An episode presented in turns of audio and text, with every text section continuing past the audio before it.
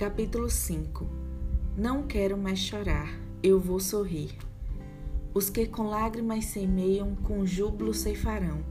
Isaías 55, 8 Quantas noites de choro você já teve, até mesmo sem entender o porquê aquilo estava te fazendo chorar tanto?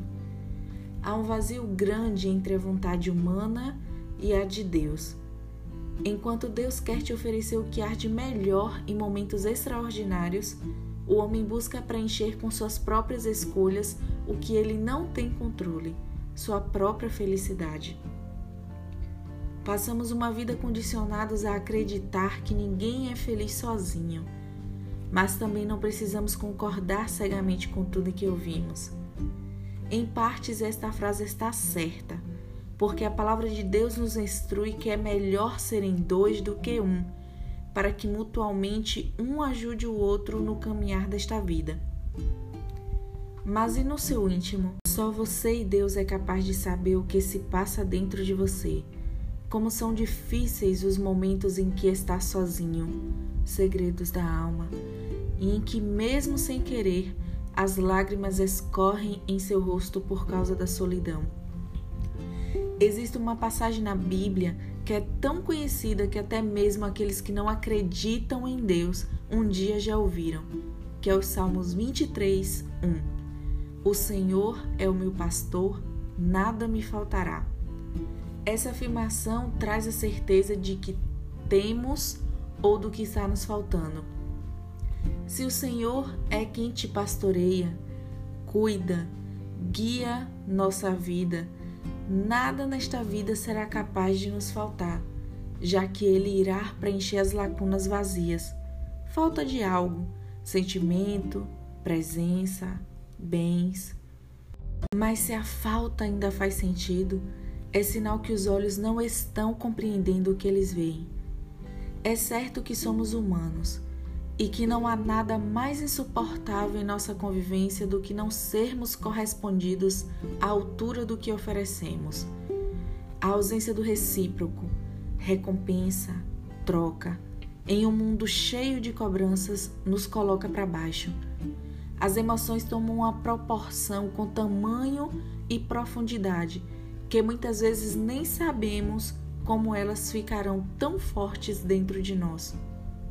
A tristeza vem dando espaço ao sofrimento e é inevitável o choro, seja ele regado de lágrimas ou silêncio, as emoções ainda doem por dentro. Em reação ao que nos é oferecido, em sua maioria rejeitamos, ignoramos, excluímos, pisamos nesses sentimentos e nas pessoas que deveriam ser tratadas para curar também. A nossa parcela de culpa? Sim, nós temos.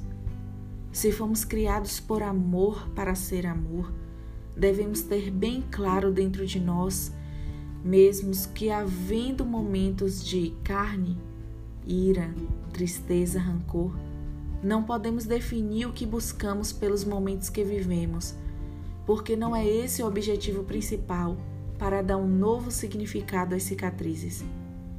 Somos humanos infelizmente não podemos controlar o que vem até nós, mas podemos definir o que podemos fazer com o que recebemos e emitimos.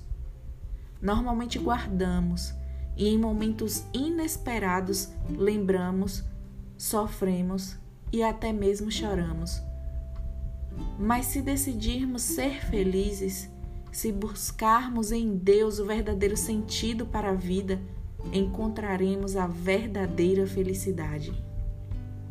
Para nos ajudar com os momentos de adversidade, momentos tristes, difíceis, Ele nos garante que hoje haverá em que poderíamos confiar, contar e ter a esperança de tudo que foi prometido será cumprido até a volta do seu filho e compartilhou com seus discípulos o que aconteceria e os instruiu para que não ficassem tristes. Mas o Consolador, o Espírito Santo, que o Pai enviará em meu nome, esse ensinará a vocês todas as coisas e fará com que se lembrem de tudo o que eu lhes disse. Deixo com vocês a paz. A minha paz lhe dou. Não lhes dou a paz como o mundo dá. Que o coração de vocês não fique angustiado nem com medo. João 14, 26, 27. Existe um louvor que nos ajuda a compreender melhor esse amor, que é do Wesley Santo. O seu amor por mim.